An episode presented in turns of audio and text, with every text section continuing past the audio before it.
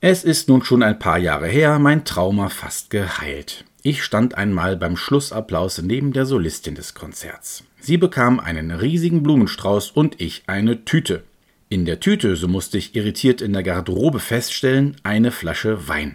Irgendeine süßliche Spätlese, sah schon in der Flasche aus wie ein aufgelöstes Gummibärchen. Was dachte ich da, was hatte ich nur verbrochen? So doof war mein Stück doch gar nicht. Neidisch schaute ich auf das Supertruper Jubelgemüse der Kollegin. Blumen wären mir viel lieber gewesen.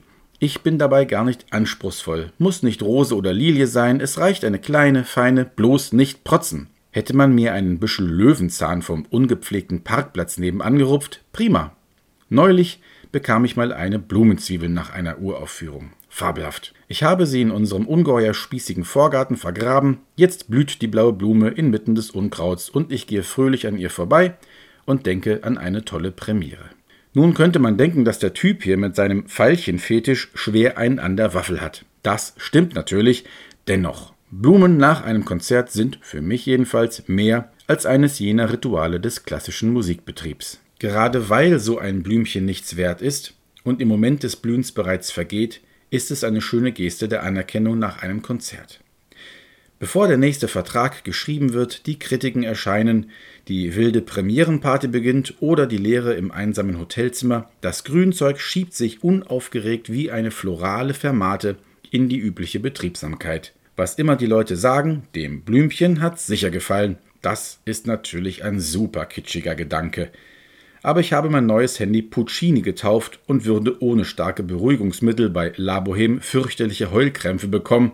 Ich bin ohnehin verloren, also kann ich auch mal über Blümchen reden. Die Welt der neuen Musik, aus der ich komme und die ich immer mögen werde, ganz gleich, ob sie mich zurück mag oder nicht, ist, und ich ringe um Fassung, während ich es ausspreche, eine weitgehend blümchenfreie Szene.